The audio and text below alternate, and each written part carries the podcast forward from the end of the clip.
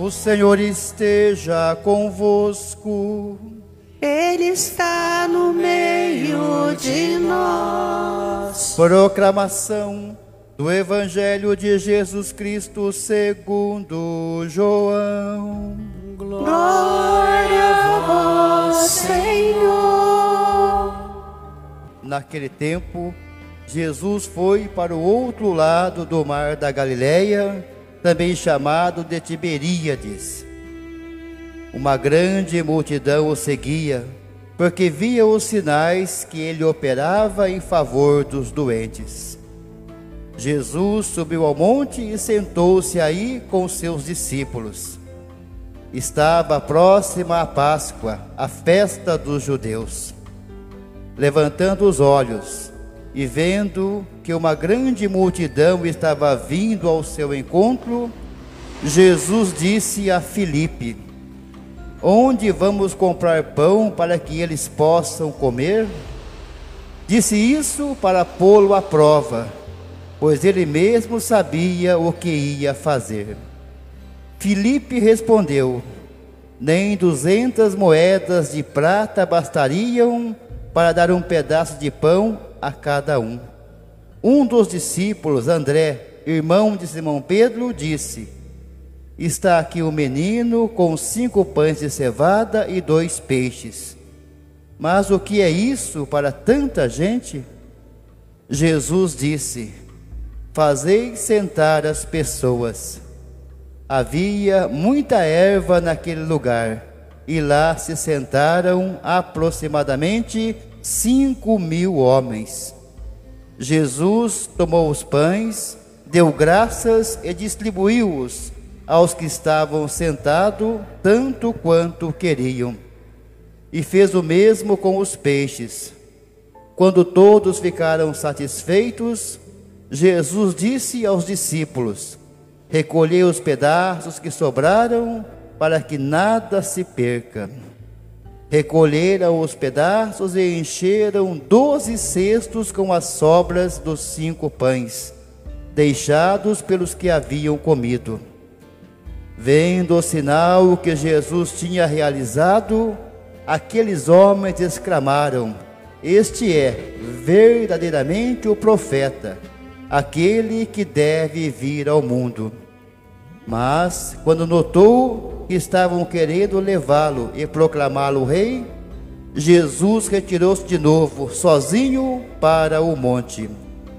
Palavra da salvação. Glória a vós, Senhor. Queridos irmãos, queridas irmãs que nos acompanham aqui ou de suas casas, de modo muito particular, queridas crianças e adolescentes da primeira Eucaristia deste ano.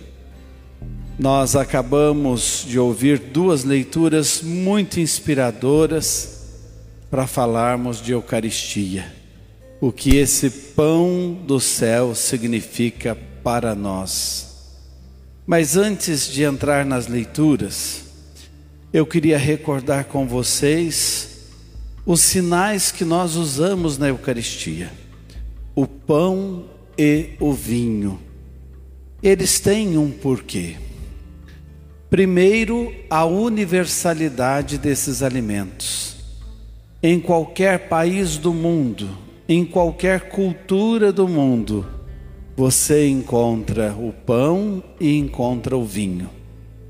Uma presença, então, que o Senhor deseja ter entre nós, que deve chegar a todos os cantos da terra, a todos os povoados. Tem uma indicação quase que missionária aí. Alimentos universais, conhecidos em todos os lugares. E o que o pão significa? Nós pedimos no Pai Nosso, dai-nos hoje o pão é o pão de cada dia que a gente precisa. E para ganhar o pão de cada dia, a gente precisa suar. Muito suor, muito trabalho para garantir o pão em todas as mesas.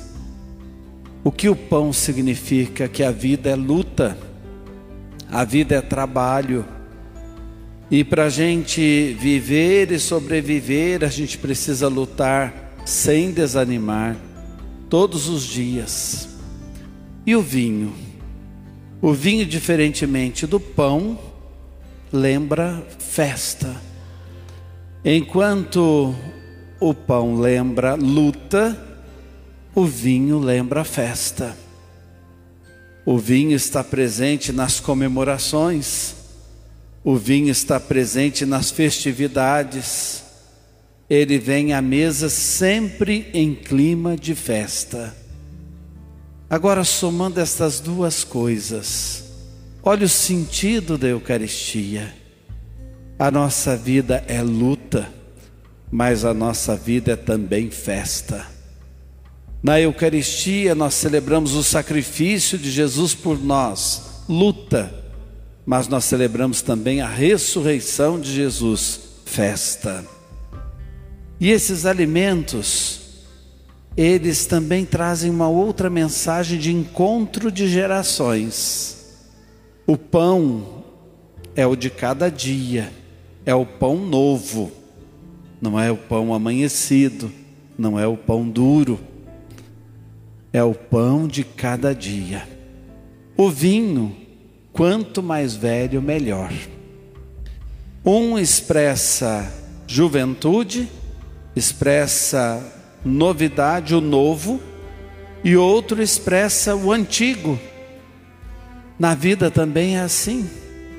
Pais e filhos se encontram, gerações se encontram, o novo com o mais antigo netos e avós, na vida da comunidade, cada um com a sua experiência, uns chegando, outros com tantos anos de experiência, e nós somamos dons, somamos experiências. Olha como a vida é eucarística. A vida é luta e a vida é festa. A vida é trabalho e a vida é alegria. O novo e o antigo se encontram todos os dias. Então, no altar, nós celebramos também esta mensagem todos os dias.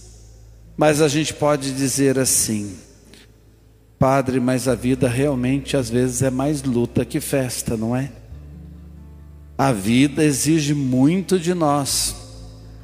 Olha, minha vida tem sido sacrificada para criar minha família, para dar conta de tudo que eu tenho que fazer, para dar atenção aos meus filhos, para cuidar de tudo aquilo que eu preciso administrar e também cuidar de mim. Padre, eu sou complicado, eu dou trabalho para mim mesmo. A vida é muita luta, não é? É mesmo. A nossa vida é comparada a uma peregrinação, como peregrinos nós precisamos deste alimento salutar que a Eucaristia é, e a gente não pode parar na peregrinação. Tem horas que a gente pensa em desanimar, tem horas que a gente pensa em desistir. Não é isso que nós ouvimos na primeira leitura do primeiro livro de Reis, a história de Elias Elias está sofrendo uma perseguição e ele tem que atravessar todo o deserto para chegar ao Horebe, a montanha de Deus, e ele acha que não vai dar conta. Num determinado momento, que é esse da leitura que nós ouvimos, ele se entrega e diz: Eu vou ficar aqui à sombra desse arbusto e aqui eu quero morrer, desistir de tudo. Deus envia um anjo esse anjo coloca pão e água para Elias se alimentar, para ele beber.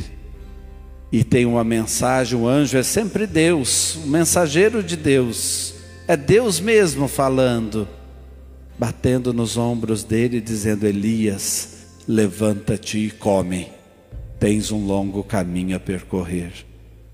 Essa mensagem é eucarística, cada vez que você vem à missa, você traz as suas lutas e traz as suas festas, tanto que as nossas intenções são assim: a gente celebra aniversariante, celebra falecidos, nós trazemos tudo. Celebramos ação de graças, pedimos pelos enfermos, celebramos a vida aqui. E quantas vezes na missa Deus envia o anjo dele para dizer: Meu filho, minha filha, levanta-te e come. Tens um longo caminho a percorrer. E é maravilhoso porque o pão do qual nos alimentamos é o pão vivo descido do céu. Quem come deste pão viverá eternamente, não morrerá jamais. Nós nos alimentamos desse pão que dá ânimo para a gente não desistir da luta e para a gente ter força para celebrar as festas. Por fim, nós ouvimos o evangelho da multiplicação dos pães. E eu chamo a atenção aqui para o modo como as coisas acontecem. Jesus faz um teste com os seus discípulos, com os apóstolos, e diz: Olha, nós temos que dar alimento para eles, e vocês mesmos é que vão dar. É um teste. Nós não temos nada. E alguém diz: Mas tem um menino aqui, com cinco pães e dois peixes. Tem um menino Sabe o que significa o menino? O menor dentre os menores, porque a criança era marginalizada no tempo de Jesus, era desconsiderada, não é como hoje a gente tem um cuidado maior com as nossas crianças. O menino significava: tem aqui um ninguém, com cinco pães e dois peixes. Os corações mais humildes, mais simples, entendem o milagre da partilha, entendem o que é repartir a vida. Quando em Corpus Christi nós fizemos uma grande coleta aqui na nossa comunidade, quando nós chegamos nos lugares mais simples, eu vi calçadas cheias de alimento para o carro pegar. Eu vi doações grandes que fizeram com que eu me emocionasse, quem estava também recolhendo fosse pegar os pacotes com lágrimas nos olhos. Nós temos aqui um menino com cinco pães e dois peixes. Hoje, essas crianças, para nós, simbolizam também um pouco aquele menino. Catequista, você estava pensando em desistir da sua missão? Nós temos aqui um menino, nós temos aqui uma menina que por causa dos seus ensinamentos vai repartir, vão repartir esses meninos e meninas o que você semeou no coração deles, porque você é aquele anjo do Antigo Testamento, levanta-te, come, tens um longo caminho a percorrer. E você é como os apóstolos que chegaram para Jesus: olha, Jesus, tem esperança sim. Nós temos aqui esse menino, essa menina, que está dando o melhor de si e esses dons se multiplicam para a igreja. Quem sabe hoje eu estou falando para um futuro pároco de Santana, para uma futura religiosa, para um menino, uma menina que irão formar família santa para a igreja. E sobraram doze cestos cheios. Os números falam na Bíblia cinco pães e dois peixes, doze cestos cheios. Cinco mais dois, sete. Perfeição, totalidade. Então significa foi doado tudo. E porque tudo foi doado, tudo foi entregue, a multiplicação se deu. A multiplicação aconteceu. E aconteceu de tal forma que sobraram doze cestos, o número doze, o número dos apóstolos antes das tribos de Israel. Quer dizer, a igreja tem esses cestos.